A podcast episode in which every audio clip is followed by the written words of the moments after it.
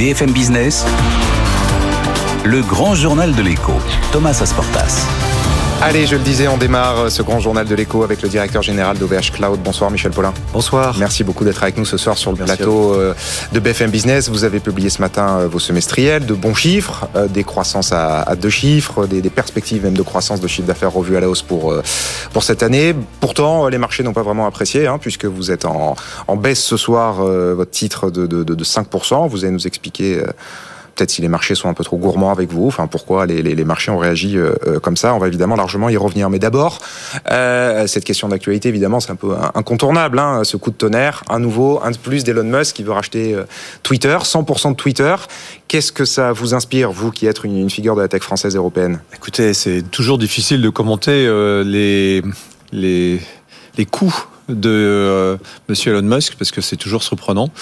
Euh, ce qu'on peut dire, vous l'analysez, voilà. voilà on peut dire, c'est d'abord c'est qu'il est audacieux. Hein. C'est quand même quelqu'un qui euh, a beaucoup d'audace sur beaucoup de sujets et là euh, reprend Twitter.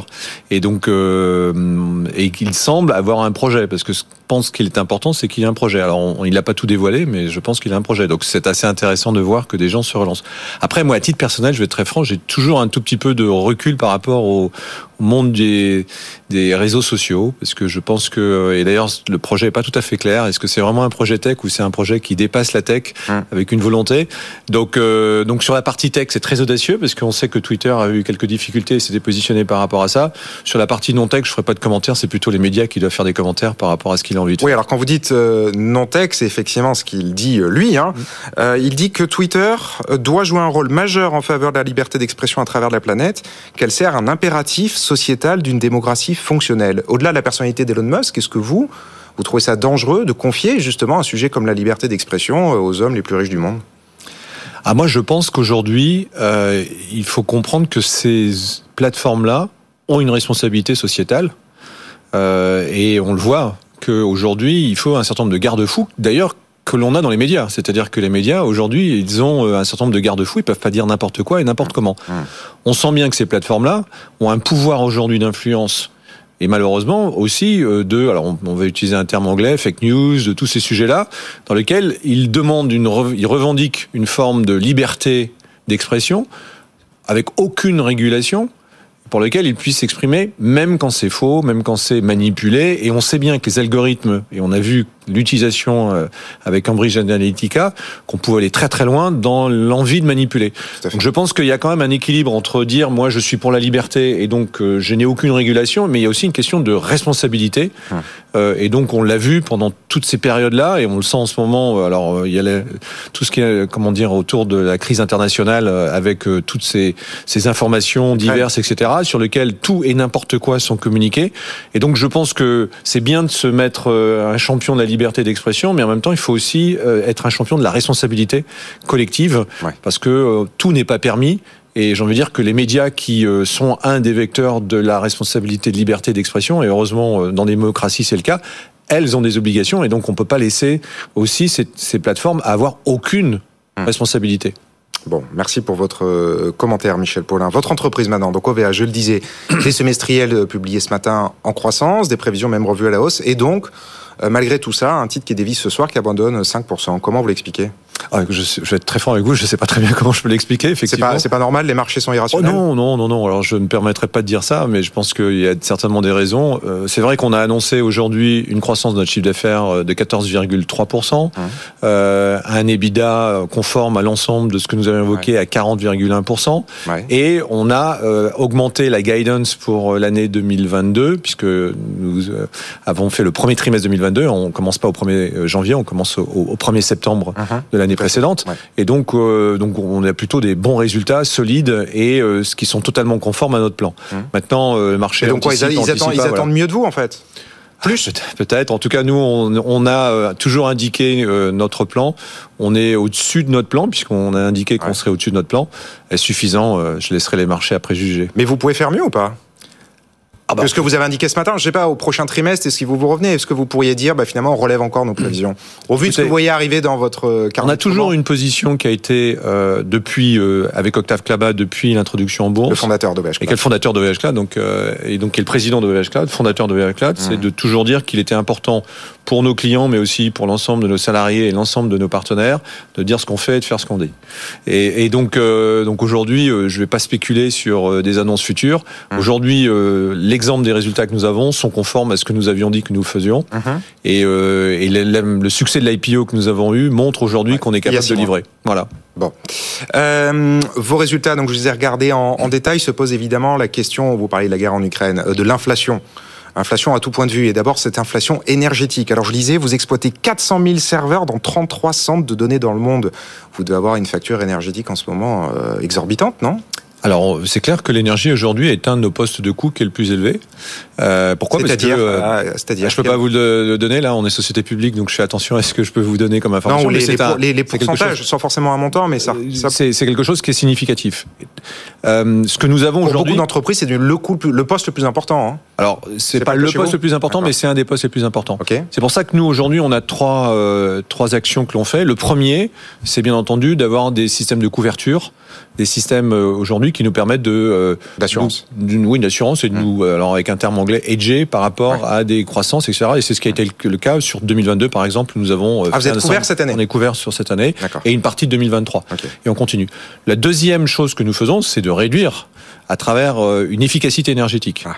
Et donc à vous aussi, vous vous mettez à la sobriété énergétique? Ah, on se met pas, on s'est toujours mis depuis maintenant 2003, euh, Octave Klaba a introduit, a introduit des mécanismes de refroidissement par eau qui font que nous consommons extrêmement moins d'énergie que la majorité des opérateurs parce qu'il n'y a pas d'air cooling, donc d'air conditionné dans l'ensemble de nos data centers.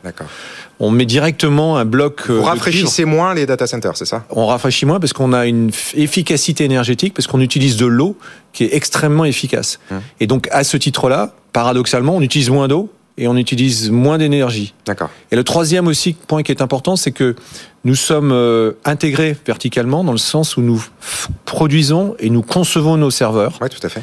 Et donc, à ce titre, nous introduisons en permanence des innovations qui permettent de réduire le nombre de pièces, de réduire la consommation carbone, bah, en hum. plus ça a un intérêt, hein, et aussi la consommation énergétique de l'ensemble de nos serveurs. Hum. Et donc, à ce titre, on est, nous, convaincus que c'est un modèle qui est extrêmement pertinent.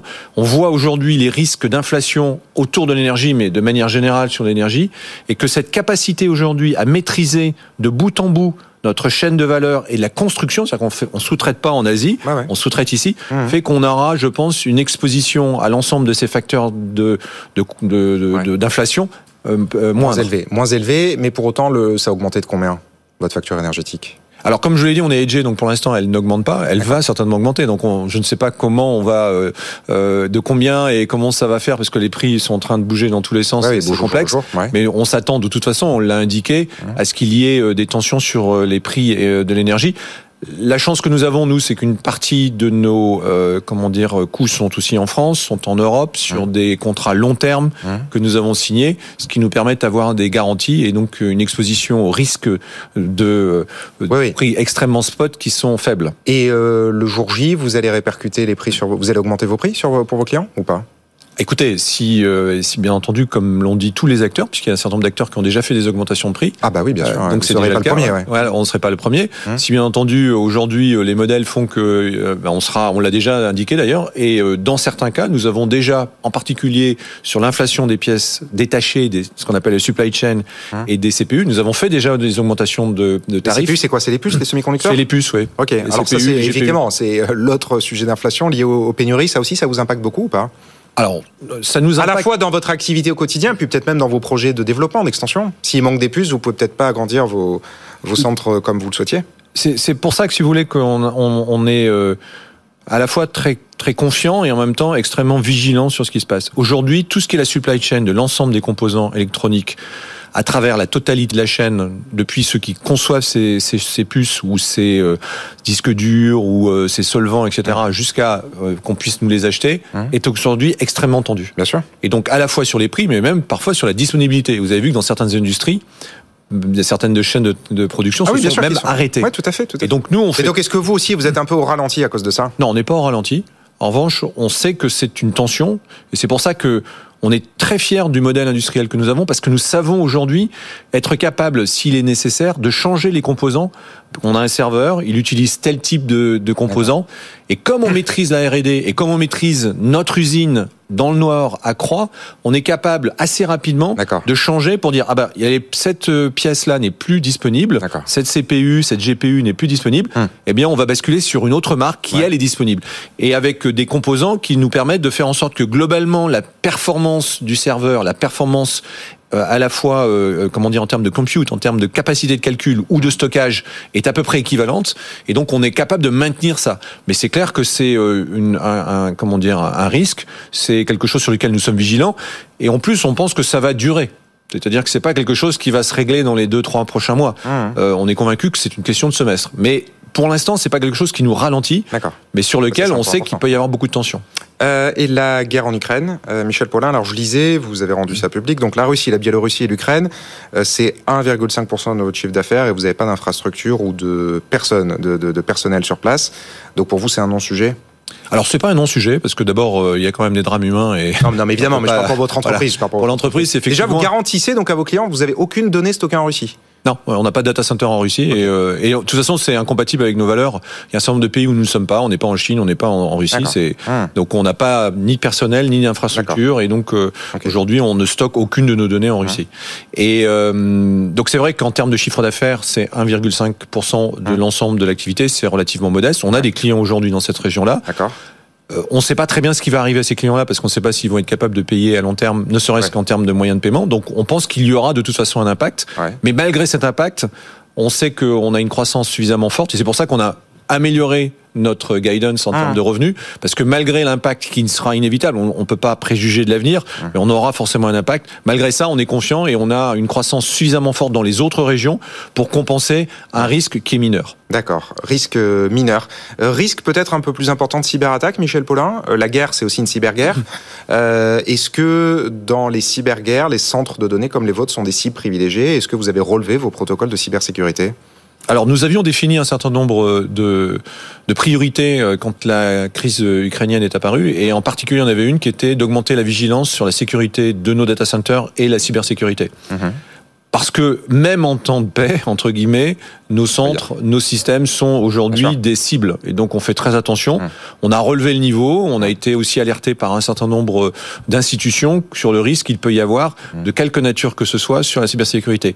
Mais je veux dire que ça n'est pas que pour les, les, les domaines de, de, de, de centres de données. Il faut savoir que la cybersécurité aujourd'hui, c'est un risque qui concerne tout le monde. Et il est indispensable que toutes les entreprises comprennent que la cybersécurité, c'est pas un risque, c'est maintenant un investissement nécessaire pour être capable de proposer, protéger bien sûr leurs infrastructures, leurs systèmes, mais parfois même leur propre business à court terme ou à long terme. Mais vous, vous n'avez pas pu passer d'alerte ou de menace sur euh, vos équipements? On est attiqué euh, tout le temps. Euh, on n'a pas vu, pour être franc, euh, une activité euh, énorme. En revanche, je veux dire, on a une activité qui est déjà suffisamment dense partout, donc c'est pour ça qu'on reste extrêmement vigilant. Michel Paulin, il nous reste deux minutes. C'était il y a un an, l'incendie de votre centre de données à, à, Strasbourg. Je lisais dans vos comptes que ça vous a quand même coûté 8 millions d'euros, cette affaire. un an plus tard, aujourd'hui, est-ce que la page de cette crise est tournée? Alors ça nous a coûté pour être tout à fait un petit peu plus euh, comment dire que ça. Donc euh, malheureusement, euh, donc je voudrais juste repréciser. Je vais pas rentrer dans les détails de, des chiffres sur l'ensemble de ce que ça nous a coûté. on peut dire aujourd'hui qu'une grande partie de la page est tournée. En revanche, pour nous, c'est de regarder devant mmh. d'apprendre ce qui s'est passé. Et c'est pour ça qu'on avait annoncé à l'ensemble de nos clients et de nos partenaires que nous avons lancé un grand plan, euh, ce qu'on appelle d'hyper-résilience de l'ensemble de nos infrastructures, dans lequel on a transformé l'ensemble des euh, comment dire règles techniques de nos data centers, mais également et surtout, parce que je pense que c'est là où peut-être il y avait un peu de, de, confusion, tout ce qui était autour des notions de backup de snapshot. Où sont les backups? Qui a la responsabilité des backups Et Octave Clabat avait indiqué qu'il prenait l'engagement de faire en sorte qu'en commençant en France très prochainement, nous allons mettre dans nos services un backup systématique dans un data center bunker complètement isolé, dans lequel tous nos, les backups de nos clients seront euh, isolés, protégés, pour justement faire en sorte qu'il n'y ait pas d'ambiguïté. C'est en cours. On, on, on a, ça y est, on a acquis le bunker. Je peux pas vous dire où il est parce que justement on veut pas qu'il sache où il est. Il est euh, en train d'être finalisé et nous sommes en train de l'équiper pour pouvoir faire en sorte que tous les services de tous nos clients, en commençant par la France, aient un backup inclus dans le prix de manière systématique et il n'y ait plus cette ambiguïté pour savoir mais qui a la responsabilité des backups qui était parfois perçue comme une option? Le bunker OVH. Bon, il nous reste zéro seconde, mais c'est une question quand même importante. Ça, c'était il y a un an. Il y a six mois, vous êtes entré en bourse. Euh, à l'occasion, vous avez levé 350 millions d'euros. Vous avez commencé à dépenser un peu l'enveloppe. Vous avez fait des acquisitions. Vous avez des projets qui vont être bientôt annoncés de croissance externe de sur les dépenses, euh, nous n'avons pas fait d'acquisition depuis l'IPO, mais nous avons. Est-ce que vous allez bientôt en annoncer Nous avons tout, nous avons toujours dit que une partie de ces euh, de ce montant-là serait euh, utilisée pour faire des acquisitions bah ciblées. C'est pour ça que je pose la question. Euh, et donc oui, nous avons dans un plan, mais je vous donnerai pas l'horizon, pouvoir continuer à faire des acquisitions ciblées de sociétés technologiques qui nous permettront d'acquérir des compétences, parce que vous savez que c'est un vrai sujet les compétences, mais également des technologies ouais. pour accélérer nous avons lancé 40, plus d'une quarantaine de services depuis le début de l'année. Et euh, nous avons encore une vingtaine ou une trentaine de services euh, avant la fin euh, de l'année. Pour nous, l'année se terminant à l'été. Hum. Et donc, vous voyez qu'on a aujourd'hui un rythme d'innovation extrêmement fort. Ouais.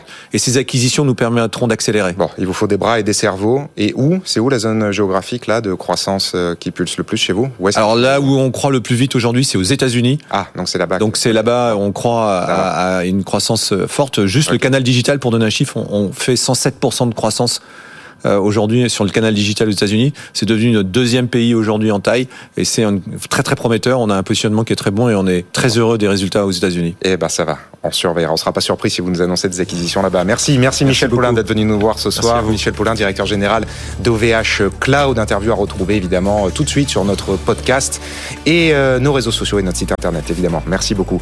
Euh, 18h30 sur BFM Business. On marque une courte pause et dans un instant toute l'actu avec Claire Chicaglini. À tout de suite. BFM Business, le grand journal de l'écho, Thomas Asportas. La suite du grand journal et donc, et donc, et donc cette annonce fracassante. On ne parle que de ça depuis midi. Elon Musk qui veut racheter Twitter, 100% de Twitter. Une offre à prendre ou à laisser, nous dit le patron de SpaceX et de Tesla. Une offre à 43 milliards de dollars et derrière retirer l'entreprise de la bourse. On en parle avec deux experts. Je suis en plateau avec Fabrice Epelboin. Bonsoir. Bonsoir. Merci d'être là. Vous êtes enseignant à Sciences Po Paris, entrepreneur dans le numérique, spécialiste des euh, réseaux sociaux. Et je le disais, Grégory Volokin est revenu parmi nous après BFM Bourse. Bonsoir Grégory. On vous présente plus sur BFM Business, président de Mescart Financial Services. Je commence avec vous justement, Grégory. Euh, comment est-ce que la nouvelle a été accueillie aux États-Unis quand les Américains se sont réveillés? Est-ce que l'annonce a fait l'effet d'une bombe? Euh, ça, c'est certain, c'était une bombe. Et ce qui est aussi certain, c'est que tout d'abord, les investisseurs, puisqu'on parle de marché ici, euh, étaient enthousiastes. L'action montait jusqu'à 13%. Et petit à petit, ça s'est dégonflé, puisque là, je vois que Twitter est pratiquement plus en hausse du tout, 0,5%. Et la question, et c'est la question principale, c'est est-ce que Elon Musk est sérieux? On a eu très souvent euh, de sa part des annonces qui ont été très très vite euh, ou retirées ou contredites. Euh, souvenez-vous qu'il y a quelques années, euh, il avait annoncé publiquement qu'il allait racheter euh, Tesla pour hein? rendre Tesla privé. Et évidemment, ça s'est jamais passé. Oui, mais là, il a annoncé quand même qu'il avait déposé un document officiel. Auprès oui, des bah, autorités. Mais donc, je, enfin, je l'ai lu le document officiel. Euh, absolument, oui, oui. Je l'ai lu ce document officiel à la SEC. Ouais. Dans le document, il est dit qu'à n'importe quel moment, il a le droit de retirer euh, sa proposition de, de rachat. Donc, il, est, il est totalement libre. C'est aujourd'hui qu'il veut racheter à 54 dollars, c'est pas demain. Mais la grosse question aussi, c'est de savoir euh, Jusqu'à quel point il peut se retirer, puisqu'il a un gros actionnaire. S'il se retire, l'action va baisser de 20%, il va perdre une partie de son investissement. Hum. Et l'autre question que je me pose aussi, c'est jusqu'à quel point Tesla peut vraiment refuser cette offre, parce que le management de Tesla, euh, comme partout aux États-Unis, ils ont une duty, une obligation fiduciary. Donc ils doivent vraiment là être du côté des actionnaires et ils savent bien que s'ils refusent l'offre de Musk, l'action va plonger. Donc il y a beaucoup de questions qui se posent. Ouais, très intéressant. Euh, avant de venir à vous, Fabrice Epalboin, quelque part, vous nous dites que c'est une offre entre guillemets que le, le, le, board de Tesla peut pas refuser, de, de Twitter, pardon, moi aussi je m'en mêle les pinceaux, dans la galaxie Musk. Twitter peut pas refuser l'offre de, de, d'Elon Musk là maintenant, ils sont un peu piégés? Non, non, ils, peuvent la refuser, mais euh, ça serait ça serait malvenu. Il faudrait surtout qu'ils euh, d'abord qu'ils négocient avec Musk et comme je le dis, s'ils la refusent, ils vont avoir des dizaines de procès d'investisseurs parce que comme je vous le dis aussi, s'ils la refusent aujourd'hui, euh, Tesla le, cours de l'action sera pas à 46, il sera à 36. Donc il, il faut savoir que je pense qu'il va y avoir des négociations, ça c'est certain, que peut-être ces négociations vont aboutir et peut-être que tout simplement, comme je le disais avant, euh, Musk va se retirer parce qu'il va pas vouloir surpayer non plus. C'est pas non plus son genre. Euh, oui, absolument. Fabrice Epelboin, vous êtes d'accord avec euh, l'analyse de, de Grégory Volokin? Euh, Aujourd'hui, euh, Elon Musk fait une offre. Peut-être que demain, il la retire. On n'est pas sûr qu'il soit sérieux à 100% ah bah ça serait pas la première fois. En tout cas, il est sérieux aujourd'hui. Est-ce qu'il sera sérieux demain? On, on verra.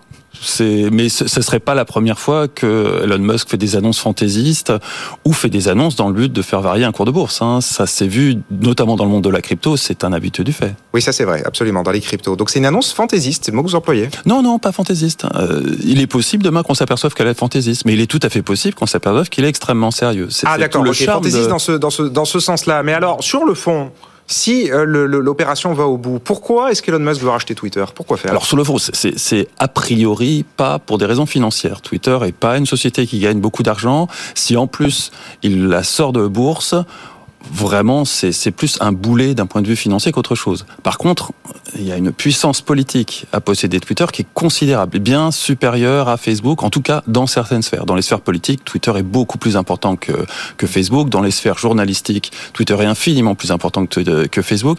Donc on, on, a quelque chose qui est un mastodonte en termes de pouvoir politique, même si d'un point de vue financier, on est très très très très loin de Facebook.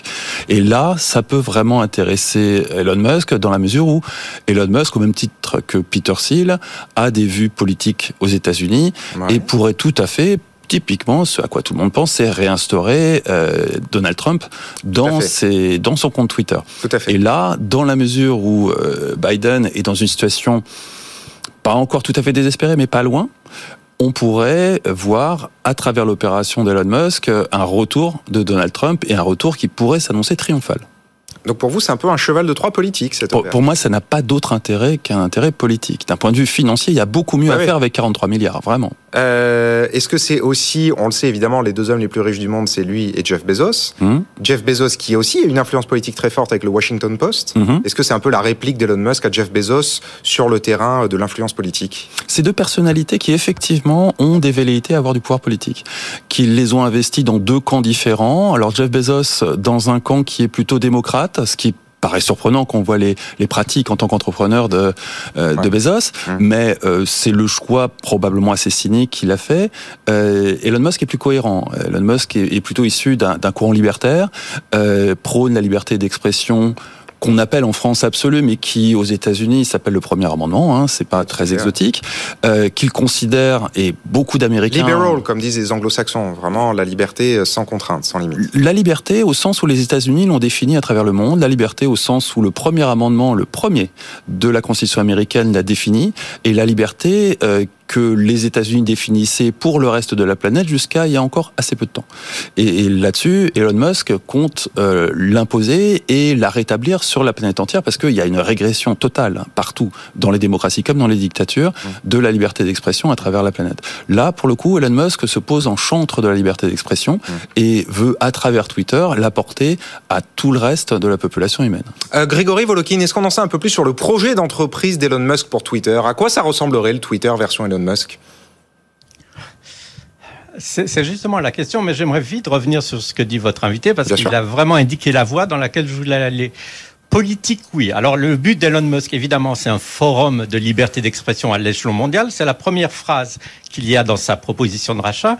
Moi, ce matin, quand j'ai vu ça, je me dis, mais et si c'était Elon Musk qui voulait devenir président? Parce qu'en fait, il faut pas oublier que Trump, euh, d'abord, euh, au niveau de fortune, n'a rien de comparable avec Elon Musk. Au niveau de l'intelligence, ne parlons pas de la comparaison entre euh, une fourmi et euh, Elon Musk, ça serait peut-être méchant pour Trump, mais en fait, euh, Elon Musk n'est pas un supporter de Trump. Et déjà ce matin, il y a eu des républicains qui ont pris parti pour cette offre en disant mais c'est formidable parce que euh, Musk va réintroduire Trump. C'est fort possible, mais Musk ne court que pour lui-même. Musk, je ne le vois pas un soutien de Trump, je lui vois être le soutien de Elon Musk. Alors pourquoi est-ce qu'il n'aurait pas un avenir politique euh, important. Euh, je, je pense qu'il faudrait vraiment se poser cette question. Votre réaction Il a Fabrice, déjà tout euh, réalisé. Il est ah, l'homme le plus riche au monde. pour- pour il a la raison- meilleure voiture électrique. Pour- Pour une raison très bête, au même titre qu'Arnold Schwarzenegger, euh, il faut être né aux États-Unis pour être président des États-Unis. Il peut au mieux briguer un mandat de gouverneur, mais il ne peut pas aller plus loin. Il faut être né sur le sol américain pour être président américain. C'est déjà pas vrai- mal, gouverneur. ouais. C'est- C'est c'est vrai qu'objectivement, on, on pourrait tout à fait se poser la, la question s'il n'y avait pas cette contrainte. Hmm. euh, oui. Il pourrait tout à fait briguer la, la, la présidence des États-Unis. Et après tout, pourquoi pas? C'est c'est- finalement, si Trump y arrive, après tout, pourquoi pas Elon Musk? Hmm. Mais là, il y a, il y a vraiment un, un problème constitutionnel qui l'empêche de devenir président. constitutionnel. Euh, question que je pose à vous deux. Dernière question. Euh, on voit que tout sourit à Elon Musk en ce moment. Hein. Il est sur son sur son nuage. Euh, bon, SpaceX, ça se passe très bien. Il y a eu la première mission habitée privée euh, qui a décollé vers l'ISS il y a quelques jours. La semaine dernière, il ouvra en grande pompe sa nouvelle Gigafactory à Austin, au, au Texas. Est-ce que là, avec Twitter, il pourrait se, se brûler les ailes? Est-ce que ça peut être vraiment quelque part son pari le plus risqué, Grégory Golokin Euh, oh, absolument pas, à mes yeux. Euh, à mes yeux, il a réussi Tesla. Il est devenu le principal acteur dans l'exploration et le transport euh, spatial. Pour lui, c'est tout petit Twitter. Pour le moment, c'était Je, même je parle pas d'un point de vue 1% sa financier, mais du point de vue de l'image, de l'opinion et de Twitter. Alors je dirais exactement le contraire, parce qu'en fait là, euh, l'image qu'il donne de vouloir se battre pour la liberté d'expression, qu'est-ce que vous pouvez avoir comme meilleure image? Donc Mm. euh, il a tout à gagner, euh, Elon Musk. La seule chose qu'il a à perdre, c'est du sommeil. On sait déjà qu'il travaille 105 heures par semaine, il le dit. Alors en plus, consacrer du temps à Twitter, ça sera difficile. Mais autrement, il a énormément à gagner euh, sur l'échelon de la reconnaissance. On le reconnaît à tous les niveaux, mais pas encore à un niveau, je dirais, un peu plus philosophique, qui est justement celui de la liberté d'expression. 105 heures par semaine, presque vos horaires à vous, Grégory Volokin. Fabrice euh, Epelboin Ah, je rejoins en- tout à fait cette analyse. Il y a une- un effondrement de la liberté d'expression partout dans le monde, que ça soit dans des pays aussi différents que la France et la Russie. La liberté d'expression s'effondre et si Elon Musk arrive en grand chantre mondial de la liberté d'expression, il a absolument tout à gagner en termes d'image. Ouais. Rappelons quand même que le- la, la somme qu'il propose pour Twitter représente quelque chose comme 15% de sa fortune personnelle. Donc il, il peut se Ouais, permettre de 220 faire milliards. ouais. une une forme de cadeau à la planète, en tout cas présenté ainsi, pour offrir à des populations qui en sont de le plus en plus privées une véritable liberté d'expression. Oui, bon, euh, encore faut-il qu'il réussisse son, son pari derrière. Hein. C'est vraiment le réseau euh, social sensible par euh, par excellence Twitter. Merci beaucoup à tous les deux, Grégory Volokin, président de Mescart Financial Services en direct de New York, et Fabrice Epelboin, enseignant à Sciences Po Paris, spécialiste des, des réseaux sociaux. Merci d'avoir été avec nous pour vos, vos analyses. On marque une très courte pause, 30 secondes, et dans un instant, on file à Londres, retrouver Gilles Mouek, chef économiste d'AXA, l'un des meilleurs experts des banques centrales. On va décrypter avec lui les annonces de la mi-journée de la BCE et de sa présidente Christine Lagarde. À tout de suite.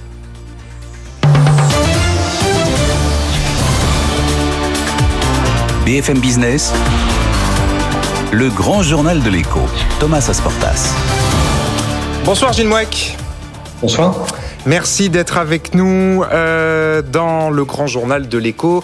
Euh, je vous le disais, on va décrypter ensemble donc ces annonces de la Banque centrale européenne de la mi-journée. La BCE donc a décidé de ne pas changer ses taux. Bon, ça c'est pas une surprise, mais euh, quelque part qui a peut-être manqué de précision. Enfin, en tout cas, vous allez nous donner notre, votre sentiment euh, de, de précision dans son calendrier de, de, remontée euh, des taux, Gilles Mouek. Quelle est vous euh, votre réaction après les annonces de Christine Lagarde? Moi, je pense que c'est une, c'est un ensemble de déclarations finalement très équilibrées qu'on a eu aujourd'hui de, Christine Lagarde. Il n'y a pas de, chamboulement de calendrier qui avait été annoncé euh, le mois dernier, donc on sait que quelque part au, cours du troisième trimestre, euh, les achats nets d'actifs vont, s'interrompre. Et sur la hausse des taux, eh bien, la BCE se garde énormément de, marge de manœuvre. On sait que ça va venir. La direction du voyage est assez claire. On a une BCE qui qui veut commencer sa hausse des taux, soit comme l'a dit Christine Lagarde, ça peut commencer une semaine après euh, la fin du QE ou ça peut intervenir quelques mois plus tard, mais quelques mois plus tard. Donc on sent bien que euh, on, se dirige vers vers un relèvement relèvement des taux, mais quand même énormément de flexibilité sur le timing à l'intérieur de ce laps de temps et également, et ça pour moi c'était l'élément un peu fondamental, une assez grande ouverture quand même de la part de Christine Lagarde sur la possibilité de remettre en place des programmes euh, de lutte contre la fragmentation si on s'apercevait que dans les semaines, dans les mois qui viennent, euh, les spreads périphériques devaient s'écarter trop. Donc voilà, on a on a une BCE qui fixe le, le cap. Le cap, c'est celui de normalisation graduelle de la politique mmh. monétaire, mais en conservant quand même une marge de, de manœuvre assez assez large. Bon, euh, comme vous le dites, la BCE ne, ne, ne, chamboule pas sa politique monétaire. Pourtant, on voit bien que la conjoncture est complètement chamboulée. Euh, la Réserve fédérale américaine a décidé quand même de durcir assez nettement et a même dit qu'elle s'apprêtait à la durcir encore plus si, besoin était. La Banque d'Angleterre aussi y va de manière un peu plus franco. Euh, bon, évidemment, on peut pas comparer euh, toutes les économies, toutes les macroéconomies, mais est-ce que vous trouvez la BCE peut-être quand même un peu frileuse ou un peu timide par rapport à l'inflation qui explose? Non. pense qu'il y a une vraie différence entre euh, entre la Fed et la, et la BCE, entre la situation américaine et la situation européenne, c'est que aux États-Unis, avant même le déclenchement de la guerre en Ukraine et la, la nouvelle envolée euh, des prix de l'énergie, euh, on avait une inflation endogène hein, produite par le fonctionnement interne de, de l'économie, qui était déjà extrêmement forte, avec une, une inflation sous-jacente en particulier qui était qui était très élevée, et des effets de second tour via les salaires. On n'a pas ça dans la zone euro. Dans la zone euro, on a encore un choc inflationniste qui certes est important, il faut commencer à, à s'en occuper, euh, mais qui n'a pas encore d'effet de second tour, qui n'a pas encore de manifestation endogène, c'est quand même essentiellement encore les prix de l'énergie qui les déterminent. Et dans ces conditions-là, que la BCE se garde un peu de marge de manœuvre, un peu, s'en garde un peu sous le pied, moi, ça me paraît être l'approche la, plus judicieuse. Mais vous, vous, vous, le voyez venir, ce risque de spirale prix-salaire, comme on dit, en Europe, ou vous pensez que ça n'arrivera pas chez nous? Il, peut, il peut se, produire, mais pour l'instant, les, ingrédients manquent. Parce que, par exemple, un élément qui s'était produit aux États-Unis, c'est le fait qu'on est dans une situation de pénurie euh, de, travail aux États-Unis. Pas au sens où euh, vous avez trop peu de gens aujourd'hui aux États-Unis qui sont prêts à, reprendre un, emploi. On a un taux de participation qui est toujours plus faible que celui auquel on était arrivé avant le début de la pandémie. En Europe, c'est l'inverse. On a une augmentation euh, du taux de participation. Autrement dit, on a beaucoup de gens qui arrivent sur le marché du travail. Et c'est ça, c'est ça la clé. Est-ce qu'on va avoir une forte accélération des salaires. Je pense qu'on aura une accélération des salaires. Et cette accélération des salaires, elle devra à ce moment-là déclencher euh, une normalisation de la politique monétaire. Mais on n'est pas du tout dans l'accélération très forte dans laquelle on est déjà aux États-Unis. Juste un chiffre. Aux États-Unis, on est sur une augmentation des salaires sur un an de 5,5%. C'est énorme, historiquement très élevé. Dans la zone euro, on est autour de 2. Donc euh, cet écart-là, il est quand même important et il nous prémunit dans une certaine mesure contre cette spirale prix-salaire. Encore une fois, à un moment, il faudra intervenir et je pense que la fin de l'année 2022, c'est peut-être le bon moment pour le début euh, de la remontée des taux. Uh-huh. Mais on n'est pas dans, dans la situation d'urgence dans laquelle se trouvent les États-Unis. Et donc vous, votre scénario, c'est quoi? C'est une ou deux hausses de taux cette année? C'est une hausse de taux euh, à la fin à la fin de l'année, une deuxième en mars 2023. Ça peut intervenir un peu plus vite. Euh, je pense que la, la BCE aujourd'hui était possiblement peut-être interprétable quelque chose plus proche de, de, de septembre, euh, mais en tout cas le nombre de fois euh, où Christine Lagarde a prononcé le mot gradualisme, flexibilité, humilité euh, devant les données, on n'a pas le sentiment d'une banque centrale aussi enthousiaste, j'ai envie de dire, sur la, sur la normalisation de sa politique monétaire que, que la Fed. Ouais. Euh, dernière question, Gilles Mouek. Est-ce que vous, vous trouvez que les banques centrales euh, ont toujours la main sur l'inflation? Est-ce que vous, vous trouvez qu'elles maîtrisent la situation ou qu'elles la subissent et qu'elles qu'elles perdent un peu la main face à cette inflation euh, qui explose? La, elles la subissent dans la mesure où l'inflation à laquelle on est confronté, en tout cas en Europe, c'est une inflation exogène sur laquelle la politique monétaire n'a aucune prise. Euh, et d'ailleurs, ça a été dit de manière parfaitement explicite par Christine Lagarde cet après-midi, lorsqu'on lui a demandé est-ce que vous pensez qu'une augmentation des taux peut avoir un impact sur les prix du pétrole? La réponse est non, bien évidemment. Donc, euh, euh, le, le, le, fait que la politique monétaire aujourd'hui se trouve un peu démunie pour lutter contre l'augmentation des prix de la consommation, ça tient à la nature, encore une fois, essentiellement exogène de l'inflation dans le cas européen. Aux États-Unis, c'est différent. Là, encore une fois, on a le début d'une inflation endogène, mais justement, on a une Fed qui commence à durcir et qui, quand même, annonce une trajectoire de durcissement quand même extrêmement rapide. Hein. Ouais, tout à fait. Merci beaucoup. Merci euh, Gilles Moix, chef économiste du groupe AXA, d'avoir euh, décrypté ces annonces pour nous de la, la Banque Centrale euh, Européenne. Bientôt 19h sur BFM Business. Toutes nos interviews, je vous le rappelle, sont à retrouver sur notre podcast, le podcast du, du Grand Journal. Vous allez voir derrière moi, pour ceux qui nous regardent à la télévision, notre QR code. Comme ça, vraiment, il n'y a rien de plus simple. Vous prenez votre téléphone et vous retrouvez nos interviews en podcast. Et puis aussi, évidemment, sinon, en ligne et sur nos réseaux sociaux. Donc on marque une pause et rendez-vous à 19h pour la suite. La deuxième heure du Grand Journal. À tout de suite. BFM Business, le grand journal de l'écho, Thomas Asportas. Allez, la suite du grand journal, on continue de se pencher sur la news du jour, ce coup de tonnerre, cette annonce fracassante, l'homme le plus riche du monde, Elon Musk, qui veut racheter 100% de Twitter, une offre à prendre ou à laisser, c'est ce que nous dit le patron de Tesla, à 43 milliards de dollars et derrière retirer euh, l'entreprise de la bourse. Euh, rebonsoir Frédéric Simotel, notre éditorialiste euh, high-tech. Merci d'être là pour nous aider à comprendre ce qui se passe dans la tête d'Elon Musk. Et puis donc avec nous, il sera pas trop, c'est Charles-Édouard Bouet, l'ancien PDG Monde du cabinet de conseil Roland Berger et aujourd'hui à la tête de la société Adagia. Bonsoir Charles-Édouard Bouet. Bonsoir. Merci d'être avec nous. Je précise, vous êtes en direct de Cannes au World AI Cannes Festival et ça tombe bien parce que nous aussi, juste après le grand journal à 20h, vous retrouverez François Sorel et ses équipes de Tech Co justement euh, pour une émission délocalisée au World AI Cannes Festival. Et si vous êtes là-bas, c'est pas par hasard, c'est parce que vous êtes l'un des meilleurs experts mondiaux de l'intelligence artificielle et de la tech. Charles-Édouard Bouet, euh, toute première question, vous qui connaissez justement ces grands patrons et ce qui se passe dans leur tête, est-ce que pour vous, cette offre vous a surpris? Est-ce que Elon Musk est sérieux quand il dit qu'il veut racheter Twitter Oui, je pense qu'il est extrêmement sérieux. Euh, ce qu'on voit aujourd'hui, c'est symptomatique du monde dans lequel nous sommes entrés depuis 2009, avec euh, cette création de titans euh, technologiques et géopolitiques, dont Elon Musk. En fait, Elon Musk est un titan, un titan technologique, il pèse plusieurs trilliards. Je rappelle qu'il fait cette opération à titre personnel. C'est un titan qui rachète un autre titan plus petit qui s'appelle Twitter, euh, pour 43 milliards de dollars. Et 43 milliards de dollars, c'est un petit BNP Paribas, une fois et demi Orange, trois fois Carrefour et quatre fois Bouygues. Bon, effectivement, ça plante bien le décor euh, d'un point de vue économique et financier, mais du point de vue euh, de l'influence, du point de vue de la, morale, de l'éthique, Elon Musk a dit qu'il voulait racheter cette entreprise euh, pour, je cite, son rôle majeur en faveur de la liberté d'expression à travers la planète. Qu'est-ce que vous pensez du fait que une question comme la liberté d'expression soit entre les mains de l'homme le plus riche du monde? Alors, c'est un, un, paradoxe, puisqu'en fait, effectivement, c'est l'homme le plus riche du monde. C'est un mani et tous les grands manias ont racheté des groupes médias. On a eu Bernard Arnault qui a acheté les Échos, en 2013 qui a racheté le Washington Post. Donc c'est un mania, un titre moderne, un média moderne. Twitter, c'est il fait de plus moderne en termes de euh, communication sociale. Plus, euh, c'est un libertaire. Il prône euh, le gouvernement minimum et euh, on voit bien que le grand, le grand débat, c'est le pouvoir donné au peuple. Euh, la, connexion est pas très bonne euh, avec vous. On va vous rappeler par, euh, sur votre ligne directement téléphonique, Charles-Édouard Bouet.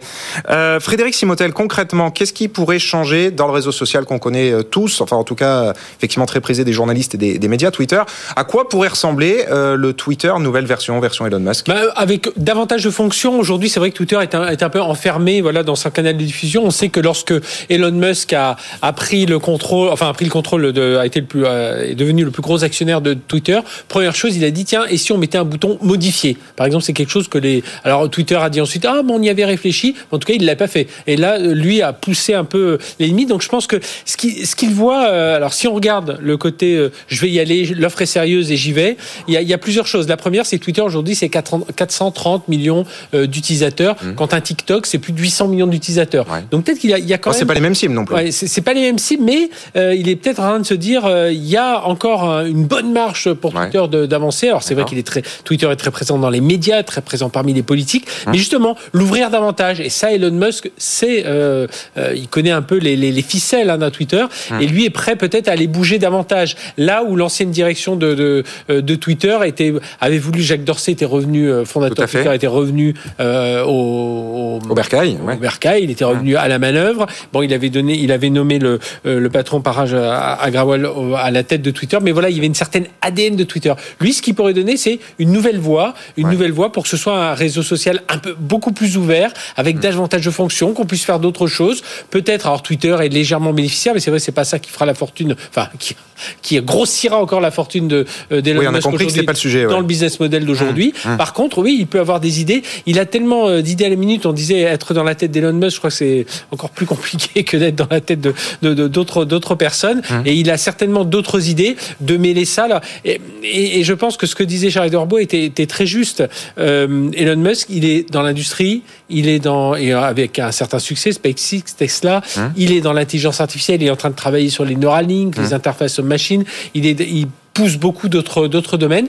Et il y a un domaine où il n'était pas comme les autres, comme un Jeff Bezos, comme, euh, comme d'autres milliardaires, c'est le côté communication. Et donc se dit là, voilà, je peux avoir le le, le sur les Et puis je pense que c'est quelqu'un qui a été profondément marqué par par deux choses. La première, c'est tout ce qui s'est joué, tout ce qui se joue depuis l'élection d'Obama sur les réseaux sociaux. Et on voit que ça a pris une telle ampleur. On le voit un peu en France, mais beaucoup plus aux États-Unis. Et puis malgré tout, le conflit russo-ukrainien, ça l'a beaucoup marqué aussi. Et il a vu à quel point la communication, bah, quand elle est bridée, euh, ça empêche des choses, ça empêche des populations de tenir au courant, enfin, de se tenir au courant de ce qui se passe vraiment. Et ça, ça a pu le, je pense que là, ça a pu le jouer sur son côté, euh, euh, bah, sur la liberté d'expression, tout ça, ça a pu influencer un peu son, son, son, son, action.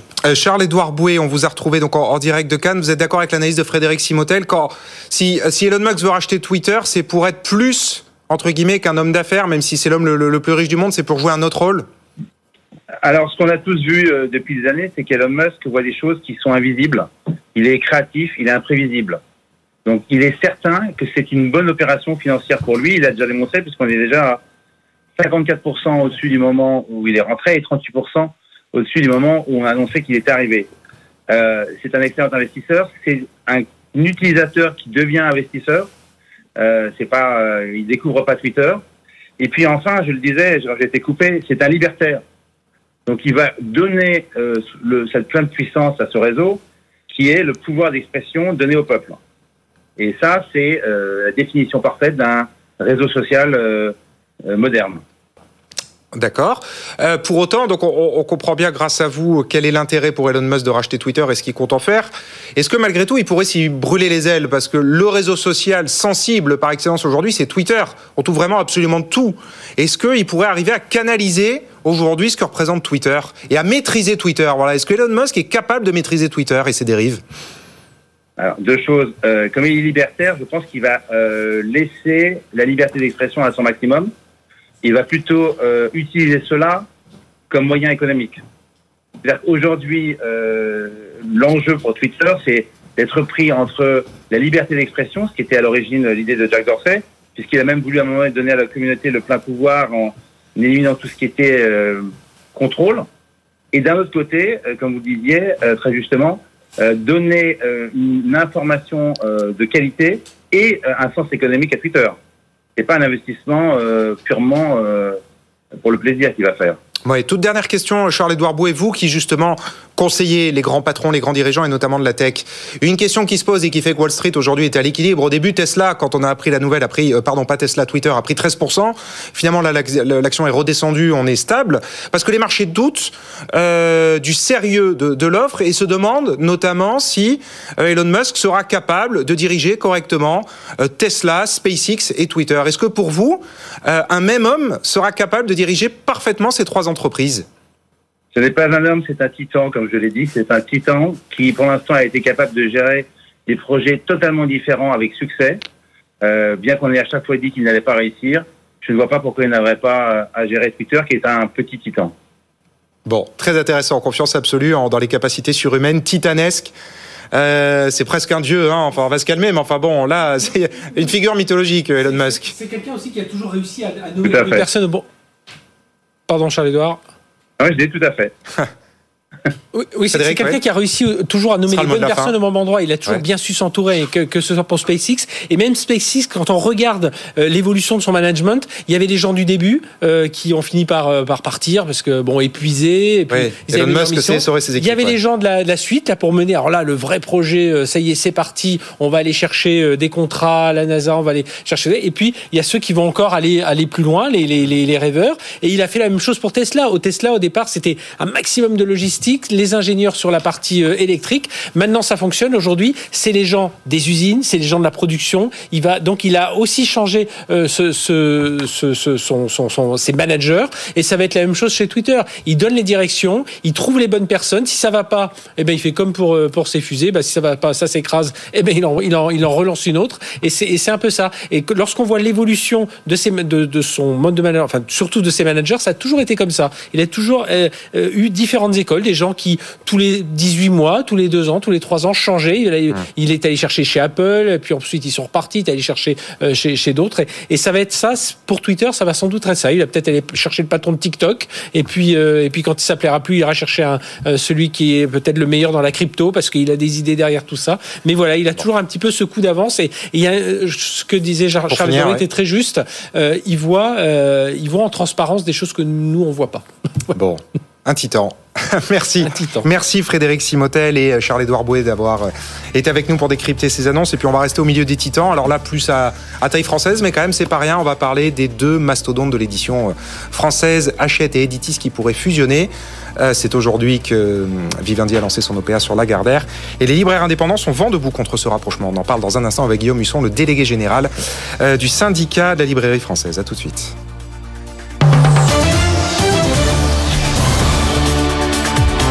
BFM Business, le grand journal de l'écho, Thomas Asportas.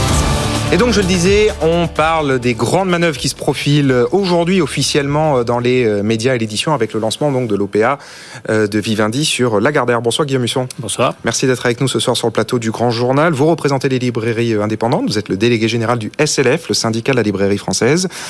évidemment, vous regardez cette opération de très près parce que ça conduirait au rapprochement du numéro 1 français du secteur et même numéro 3 mondial, Hachette, 2 milliards et demi de chiffre d'affaires, et son numéro 2, Editis, qui est euh, aux mains aujourd'hui de Vivendi et qui pèse 800 millions d'euros de, de chiffre d'affaires. Euh, Guillaume Musson, ce n'est pas un secret, vous êtes farouchement opposé à ce rapprochement.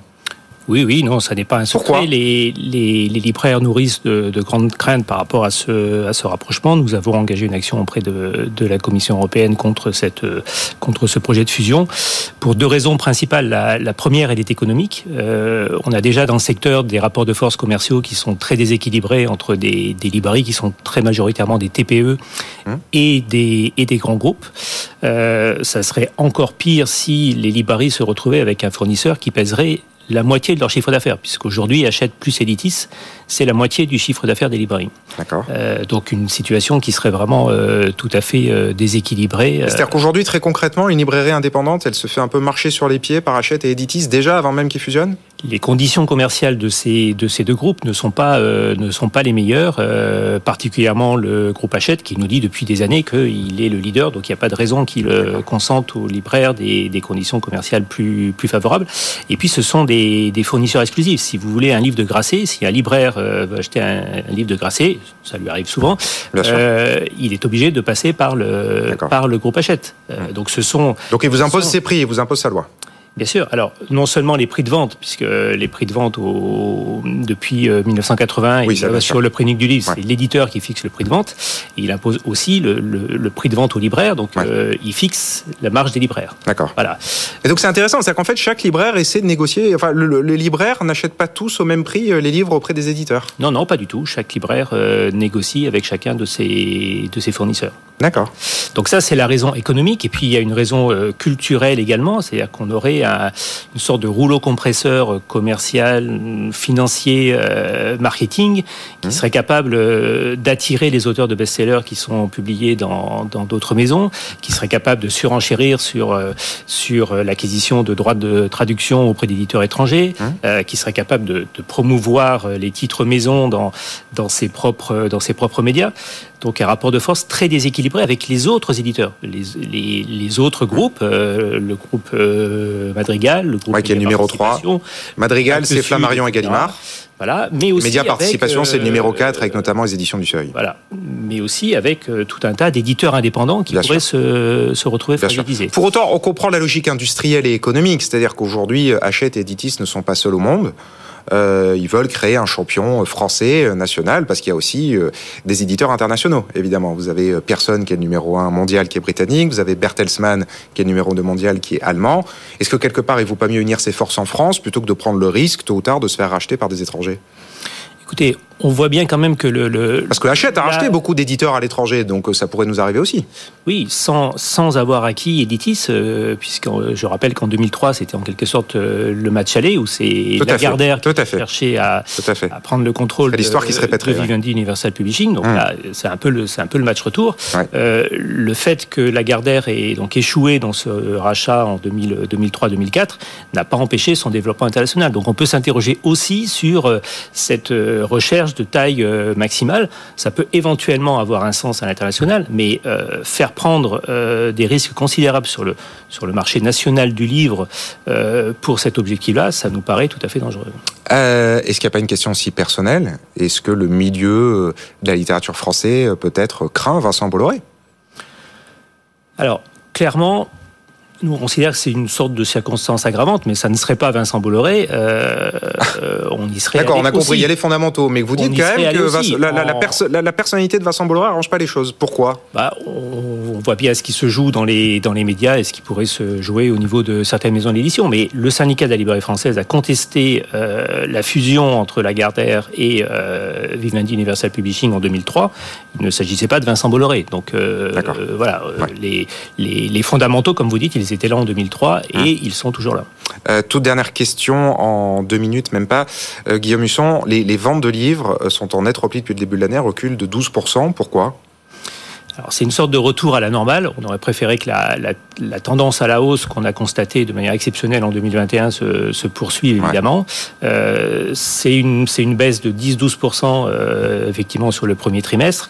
Mais quand on compare à 2019, c'est-à-dire à la situation euh, donc avant la crise euh, sanitaire, mmh. euh, on reste en légère croissance. D'accord. Voilà. Donc il faut, il faut voir. mais alors pourquoi ça baisse par rapport à l'an dernier?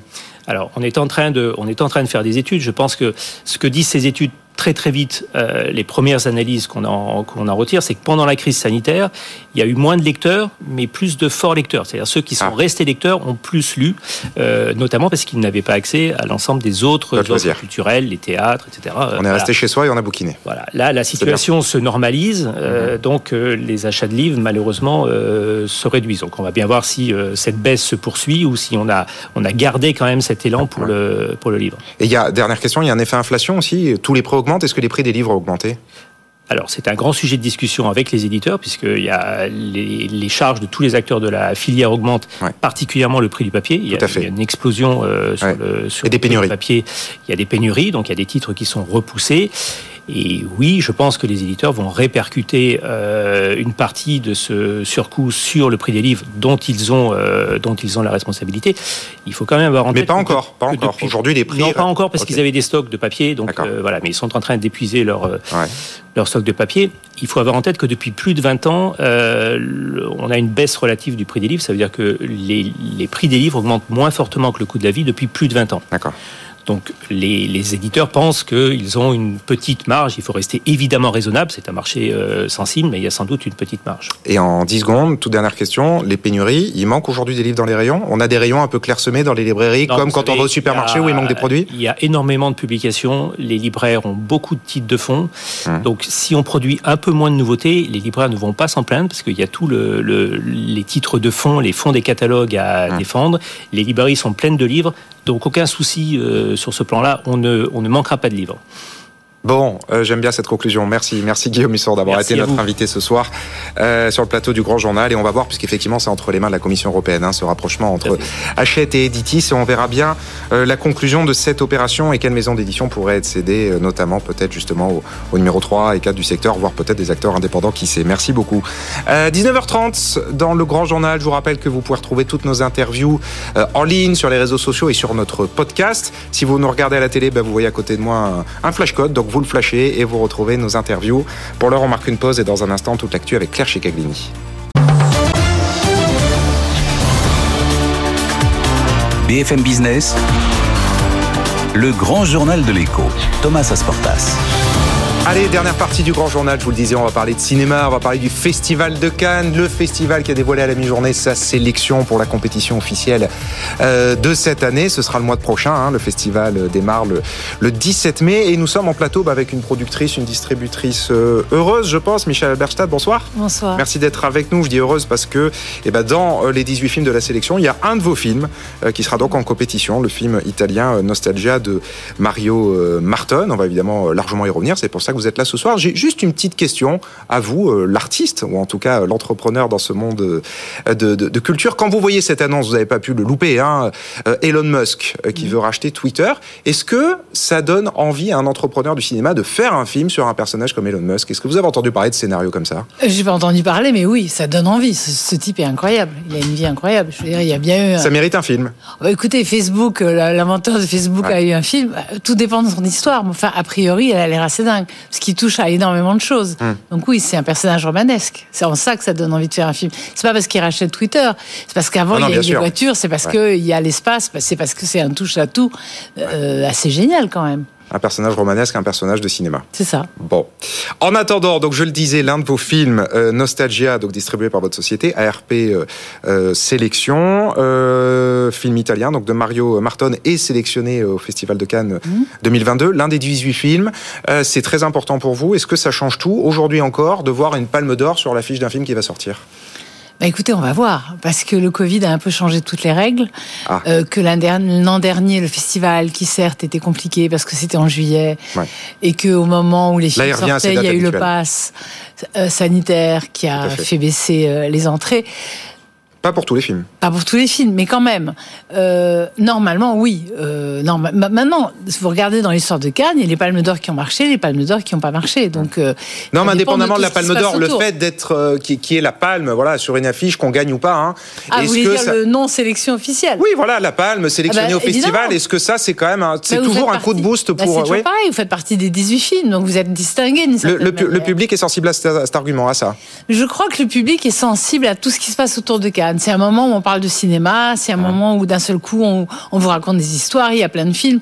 Voilà, c'est à vous après de tirer votre épingle du jeu, de faire en sorte que dans les 18, eh ben, vous fassiez partie de ceux dont on parle le plus, que vous soyez une bonne surprise, que, ouais. que les gens ne soient pas déçus. Mmh. Voilà, c'est la, la première marche, si vous voulez, mmh. d'être dans la liste. Ouais. Mais ça veut dire que déjà, le film a une carrière qui se profile mieux que s'il n'était nulle part. Bien sûr, c'est une question de notoriété. Et alors, c'est intéressant ce que vous dites, c'est qu'il y a tout un travail avant et après la sélection. Absolument. Alors déjà, avant, parce que, euh, bon, enfin, moi, je suis pas de ce milieu, mais j'imagine mal Thierry Frémaux, le président, enfin, le directeur général, et euh, Pierre Lescure, son président pour la dernière année euh, du festival, être isolé, tout seul et choisir en toute indépendance. Enfin, indépendance, j'imagine qu'ils le sont, mais j'imagine qu'il y a du lobbying aussi, quand même, pour à la rejoindre cette shortlist, On non peut toujours essayer, mais il faut que le film, la première chose, c'est que le film leur plaise. Soit bon. Voilà. Hum. Alors après, il y a les rumeurs. Par exemple, cette année, il y avait des rumeurs sur plein d'autres films italiens et pas du tout le nôtre. D'accord. Ce qui ah, vous avez été surprise. Non, moi non. Hum. Ça angoissait les Italiens qui d'Italie disaient ah là là mais c'est machin qui va y être et ces trucs mais c'est pas nous. Moi je disais attends, on verra, laisse. Voilà, après, c'est vous, vous voyez à quel moment vous présentez votre film, vous essayez de voir s'il a été aimé, Hum. vous essayez de donner des arguments pour que le film rentre dans la liste, mais vous essayez de pas non plus leur taper sur la tête parce que vous pouvez avoir l'effet inverse. Bien sûr. Il faut avant tout avoir un bon film et y croire. Bon. Après, après, il faut que ça rentre dans leur esprit, dans leur envie du moment, mais avant tout, il faut que ça leur plaise. Vous savez, tous les sélectionneurs, quels qu'ils soient, c'est comme nous quand on achète des films, il faut d'abord que ça vous plaise. Ouais. Après, vous pouvez vous dire, tiens, il y a tel acteur, il est bien, tiens, la lumière est vachement bien, la mise en scène est formidable. Ce type est pas venu à Cannes depuis des années où il est jamais venu. Hmm. Mmh. vous voyez, il y a plein d'arguments qui ouais. rentrent en jeu, mais il faut d'abord que le film soit vu et plu. Et alors, une, une, fois que le film est retenu et va monter les marches, Mhm. mmh. qu'est-ce que vous faites pendant la quinzaine pour euh, bah, être derrière votre film et faire en sorte qu'il récolte des prix? Alors, le film, c'est Reine d'un jour, hein. c'est pas 15 jours. oui, bien sûr, bien a, sûr. Non, mais oui. Oui, mais il faut qu'on en parle, il faut pas qu'on l'oublie, quoi. Il faut ah, pas mais que ce il faut qu'on en parle voilà. au moment où il passe. Mmh. Et il faut espérer qu'on en reparlera à la fin. Le reste du temps, il faut laisser la place au film. Bon, et alors le jour J, il y a deux films par jour. Hein. Oui, bien sûr, bien sûr. Donc, euh, vous faites en sorte d'être l'événement du jour. Le déjà. jour J, vous allez faire quoi alors pour euh, doper euh, les chances de votre film? Mais encore une fois, ça dépend de votre film. Euh, à part prier et espérer que votre metteur en scène soit bon dans les interviews, mais avant tout, il y a la projection. Il faut que les gens sortent heureux de la projection. Bon. Si les gens n'ont pas aimé votre film, ça m'est déjà arrivé euh, chez ARP d'avoir des films qui ne plaisent pas. Vous pouvez pas faire grand chose. Hein. Ah oui, vous avez eu quoi comme euh, des amours Ah, comme, je vais pas euh, vous dire ça, mais je me souviens d'un film américain d'un metteur en scène qui était très coté, qui s'appelait Al Hartley, que Ouais. tout le monde adorait, qui à la fin a eu un prix. Il a eu le prix du meilleur scénario. Mais allez savoir pourquoi la projection de presse, C'est un passé. désastre. Les gens Ouais. sont sortis, ils n'ont pas aimé. Cannes est connu pour ça d'ailleurs, hein, pour des projections très difficiles. Donc, quoi que vous fassiez, C'est Sean Penn vous qui voulait ayez- plus venir parce Ah qu'il bah était oui, traumatisé de l'accueil qu'il a Bah, reçu là-bas. la fameuse projection. Ah oui. Donc, euh, vous pouvez imaginer tout ce que vous voulez comme plan marketing, comme promo. Le film, c'est ça qui est de beau à Cannes, c'est que c'est avant tout les artistes et ce qu'ils ont fait comme travail. Si le film plaît pas, ben, vous pouvez faire les pieds au mur. Après, il faut espérer que ça plaira au jury. Et ce qui est bien, c'est que le jury ne se laisse pas influencer par la presse. Je crois que quand vous êtes membre du jury Ils à sont en Cannes, vase vous lisez clos absolu. hein. Ça. Ils sont lisent dans les hauteurs de. Cannes et bon, ils sont dans leur monde. Ouais. Exactement. Bon. Et ils sont un groupe, donc Ouais, il y ouais, a la à cohésion du groupe. Tout à fait. Mais encore une fois, la valeur du film, c'est le film. hein. Elle est en lui, vous le savez Ouais. pas. Et on ne connaît pas d'ailleurs encore qui euh, composera ce, ce jury. Non. Ça, on le saura euh, un peu plus tard. Et donc, ce que vous nous dites aussi, Michel Alberstadt, c'est que en 2022, malgré Netflix, Apple, consort, le Festival de Cannes, ça reste incontournable dans le paysage et même dans le business du cinéma. Bien sûr. C'est un marché aussi, Cannes. Bien sûr, le marché du film. Voilà, à côté des marches, il y a le fait. marché.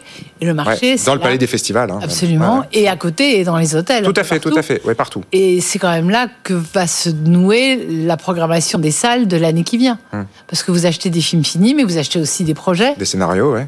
Oui, des scénarios, parfois même un traitement de, de 10 pages, parfois même juste le principe Hum. d'une idée sur laquelle vous partez, parfois des productions, c'est pas que des films finis, c'est des films qui vont se monter. Ouais. Nous-mêmes, en tant que producteurs, on va à Cannes pour essayer de financer des projets qu'on a. Ouais. Là, vous y allez des aussi pour ça cette année Bien sûr, Ouais. absolument. Trouver Donc, des films à distribuer aussi Moins parce que avec le- la crise du Covid et les fermetures des salles, on a tous beaucoup de films à distribuer. Toujours. Toujours. Waouh. Encore. Vous avez encore combien de mois de films sur étagère? Oh, on va dire 3-4 mois encore. D'accord, c'est en train de s'écouler, mais de vous avez encore du stock. Euh, bien sûr. Bien Ouais. sûr. Aujourd'hui, il y a un film de, de, de Cannes 2020 qui avait eu le label Cannes 2020 qui est sorti. Vous voyez Lequel choses- un, un film qui s'appelle euh, Le piano, euh, je ne sais plus. hein. Un de vos films. Non, non, pas. Non. Ah, d'accord, oui, C'est oui. juste pour vous dire, ok. il y a des Ouais, films ouais. de Ouais, 2020 qui sont encore en qui train sortent de- encore maintenant. c'est dingue. Voilà. Bon. Nous, on a euh, un film qui s'appelle L'école du bout du monde qui était nominé aux Oscars qu'on sortira euh, au mois de mai, qu'on avait acheté euh, fin 2020. Ouais. Et on a attendu, il a été nominé aux Oscars, il a été shortlisté dans les films étrangers, et, et on va le sortir en juin. Donc il faut aussi prendre le temps et savoir attendre que le, que le timing soit bon pour votre film. Bien sûr. Euh, Michel Alberstadt, les euh, plateformes, donc ils sont toujours pas en compétition officielle à Cannes. Mhm. Euh, c'est pas nouveau, hein, mais c'est confirmé. Euh, alors qu'Apple a obtenu pour la première fois, enfin Apple pour la première fois, mais même les plateformes de streaming pour la première fois ont obtenu la statuette suprême, c'était il y a 15 jours. Il n'y a pas eu que la gifle de Will Smith, il y a eu aussi Apple qui a remporté son Oscar du meilleur film. Au passage, c'était un remake d'un film français, hein, La famille Et au passage, il l'a pas produit, il l'a juste acheté. Oui, oui, tout à fait, tout à fait, Oui, tout à fait. Mais bon, oui, effectivement, pour eux, c'était assez malin. Ils n'ont pas produit, mais distribué. Euh, et puis, tout un tas d'autres festivals. Euh, bon, bien sûr, Cannes est le plus connu, mais il y a le Festival de Venise et d'autres qui, eux, accueillent en compétition les, les plateformes. Vous, quelle est votre position là-dessus? Est-ce que Netflix, Amazon, Apple devraient concourir pour la palme? C'est vraiment compliqué. Euh, vous savez, il y a un, un proverbe anglais qui dit If you can beat them, join them. Si vous pouvez pas les battre, euh, Ouais. euh, mettez-vous C'est Dark eux. Vador qui dit ça aussi, d'ailleurs. Oui, oui. C'est une réplique de Star Wars. C'est-à-dire qu'il arrive un moment où ils ont tellement de talent euh, important que ça devient compliqué euh, la position de, de dire on n'en veut pas.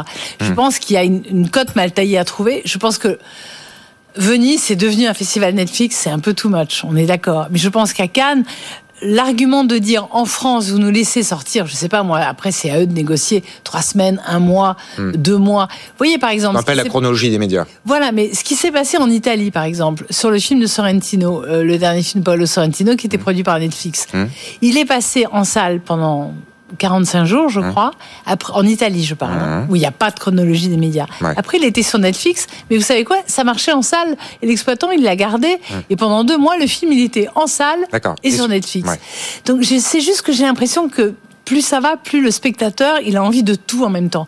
Nous, euh, je me souviens pendant le confinement, on a dû, au bout de dix jours, arrêter la, la- la sortie d'un film qui s'appelait Peninsula, qui était la suite de Dernier Train pour Busan. Tout à fait, tout à fait. Super film, ça, d'ailleurs. Super Ouais. film. Ah, ouais, donc, ouais, ouais. À la fin du confinement, finalement, on l'a sorti en vidéo parce que bon, la, la sortie salle, elle avait été ouais, elle tuée. était morte, ouais.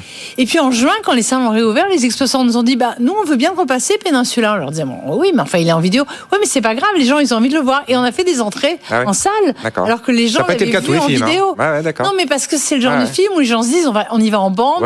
C'est quand même un film spectaculaire, Tout on a envie fait. de se faire peur.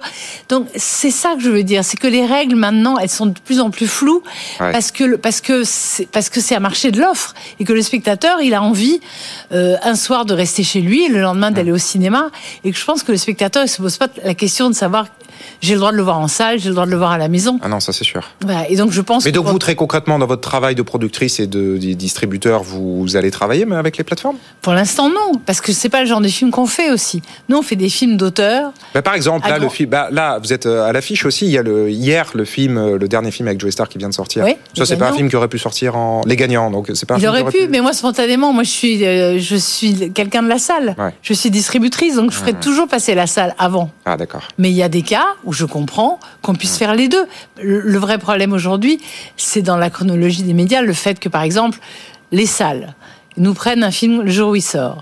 Mais les salles, au bout de trois semaines, vous jettent. Parce qu'il y a tellement de films qui arrivent qu'au bout de trois semaines, ils vous jettent. Sauf que vous n'avez pas le droit de le sortir en vidéo avant quatre mois, votre Ouais. film. Hmm. Donc le temps qu'il Et sort. encore, en le délai a été vidéo- raccourci. Avant, c'était six mois. Maintenant, Voilà. c'est quatre mois sur Non, Canal. c'est- euh, oui, mais Canal est passé de 9 mois à 6 mois et la vidéo, elle, est toujours à 4 mois. Oui, oui, Donc la vrai. vidéo, Oui, elle oui, a plus que 2 vous avez mois. Mais vous, qui avez sorti votre film qui a duré 3 semaines en salle, la vidéo, elle est dans 4 mois, les gens ont oublié votre film, ils ont oublié votre travail marketing, ils ont oublié Ouais, que la presse ouais, était bonne, ils ont même oublié l'affiche. C'est ça qui va pas dans notre système. Bon. C'est qu'il faudrait que les fenêtres soient plus glissantes et que surtout les salles qui, eux, se sont servis pendant 3 semaines ne nous empêchent pas ensuite d'exploiter nos films. Vous voyez, en. Amérique, c'est 45 jours en salle et après, vous pouvez passer en vidéo. Ouais, tout à fait. En Italie, je crois qu'ils ont décidé que c'était 50 jours. Hmm. Nous, c'est 4 mois. Voilà. Ça, c'est vraiment un truc qui coince. Bon, effectivement, il y a le lobbying des salles qui est très puissant en France. Ça, on le, on le, on le sait. Euh, Et ça pousse aussi, pardon, ça favorise le piratage. On est quand même un des pays qui Évidemment. pirate le plus. Tout à fait, tout à Bah, fait. si les films étaient disponibles plus fait. vite, les gens pirateraient moins. Et par ailleurs, euh, quand on voit les montants, parce que cette nouvelle chronologie des médias, elle s'accompagne aussi de nouvelles obligations de financement. C'était une directive européenne qui a été retransposée en France. Mhm. Netflix aujourd'hui investit plus de 200 millions d'euros par an dans la production audiovisuelle française. Oui, mais dans quoi? Le problème, c'est dans quoi? Pas dans les films d'auteurs indépendants. Ils investissent dans les grosses machines et les grosses comédies. C'est normal. C'est pas ce qu'on leur demande. On leur impose pas de diversité dans leur choix. Ouais. Bah, ils vont peut-être y venir, c'est dans l'intérêt. Ils ont tellement de public, non Ils ont, c'est tout public Netflix. Il y a du, il y a du cinéma d'auteur. Combien d'argent ils ont mis pour le film d'Alfonso Cuarón ci- Mais alors. Pour euh, Scorsese, pour enfin Non, voilà, ils font aussi du cinéma d'auteur. Ils font aussi du cinéma d'auteur. Parce que c'est une bonne histoire. film extraordinaire, Roma. un film magnifique. bien, Roma, Un film extraordinaire. l'histoire est incroyable. Film Roma. donc. Ouais. Alfonso Cuarón monte le film à Thierry Frémaux en mars. Ouais, président Et. Thierry Frémaux lui dit Je le prends en compétition à Cannes. Hum. Bah, il quoi, Mais il n'a pas de distributeur dans le monde. Hum. Il va avoir un ou deux Français qui lui proposent une certaine somme d'argent, il trouve que c'est pas assez. Il va avoir des Américains, il trouve que c'est pas assez. Puis il va avoir Netflix. Puis Netflix lui fait un énorme chèque. Bien sûr, c'est ce qu'ils font. Oui, mais il aurait pu attendre deux mois et dire écoutez, je vais à Cannes. Et après Cannes, on verra. Il serait allé à Cannes, il aurait gagné la Palme d'Or, il serait sorti en salle dans le monde entier. Bilan, il a pris le chèque tout de suite. Il n'est pas allé à Cannes, il était allé à Venise, très bien. Mais il est passé à côté d'une carrière. Mais il serait resté dans l'histoire du cinéma, ce film. Beaucoup plus. Qui l'a vu, Roma, trois heures sur son écran de télé Pas grand monde. En salle, tout le monde y serait allé. Le Scorsese, qui l'a vu, les trois heures de Irishman, sur l'écran télé? Pas grand monde. Voilà. Le problème, c'est pas d'avoir, c'est de montrer c'est que eux ils ont ils ont ils- ils- vous voyez ils sont assis sur un tas d'or mais on ne sait pas ce qu'ils ont vous savez qu'il y a eu une enquête américaine qui a montré que 90% des gens abonnés aux plateformes ne savent pas quoi regarder et du coup ils s'abandonnent à des nouvelles en espérant qu'ils trouveront Ouais. parce qu'il n'y a aucun aucune Non, c'est plus ce qu'on regarde, quoi. Oui, parce que c'est pas. vous- à quoi on sert, nous, distributeurs? C'est vous expliquer ce qu'on sort. On vous dit c'est tel film, c'est tel réalisateur, ça se passe. C'est ce qui. C'est telle étape de sa carrière, voilà ce que raconte le film, voilà ce que ça dit politiquement, voilà ce que ça dit sociologiquement. On, on- on contextualise les choses. Sur les plateformes, rien n'est contextualisé. Ouais. C'est comme, un- c'est comme une machine. Vous savez pas sur quel bouton appuyer. Hmm. Et donc, vous zappez encore plus vite. Ça devient frénétique. Mais donc, ça n'est pas, ça n'est pas en valeur des œuvres. Et en tout cas, surtout, c'est pas ça qui fait découvrir des talents. Ouais. Il y a que la salle qui fait découvrir des talents. Et pourtant, ce sera le mot de la fin. Il nous reste 30 secondes, Michel euh, Alberstadt. Vous le disiez, euh, la salle de cinéma n'est plus comme avant euh, la pandémie. Euh, Eh oui. Et ça se traduit dans les chiffres. hein. La fréquentation depuis le début de l'année, elle est en recul de 37%. Donc là, quelque part, le coup près est un peu tombé. Le marché de la salle de cinéma en France, il a rétréci. Oui, il a rétréci. Et donc, il faut réinventer ce qui se passe quand on va dans la salle de cinéma. Il faut faire des opérations pour que les séances les moins demandées coûtent moins cher. Il faut qu'il y ait des débats. Il faut qu'il y ait de l'animation. Il faut réinventer l'expérience de la salle parce que pour l'instant, les gens se disent chez moi, c'est mieux. J'ai le frigo, je suis peinard, je peux changer de chaîne ou de, ou de série quand j'en ai marre. Le cinéma, ça coûte 12 euros, c'est trop cher. Si le film me plaît pas, les pop-corn, ça fait du bruit. Vous voyez ce que je veux dire? Redonner envie aux gens d'y aller. Et euh, c'est tout un travail qu'il faut qu'on fasse. On en reparlera. Merci, merci Michel Berstadt d'avoir été avec nous ce soir sur le plateau du Grand Journal et puis bonne chance pour euh, votre film donc hein, en compétition ici à la Cannes. C'est quand même euh, pas rien. Merci beaucoup. Euh, bientôt 20h sur BFM Business. Je vous rappelle que vous pouvez retrouver toute l'émission en intégralité sur notre podcast. Vous flashez notre QR code, vous retrouvez toutes nos interviews en podcast et puis évidemment sur notre site internet, sur les réseaux sociaux. Tout ça sera mis en ligne dans les minutes qui viennent. Et dans un instant, bah, direction Cannes justement pour un autre festival. Là, c'est le festival de l'intelligence artificielle. François Sorel et toutes les équipes de Tech Co sur place aujourd'hui pour couvrir l'événement. Très bonne soirée à toutes et à tous sur BFM Business. Le grand journal de l'écho sur BFM Business.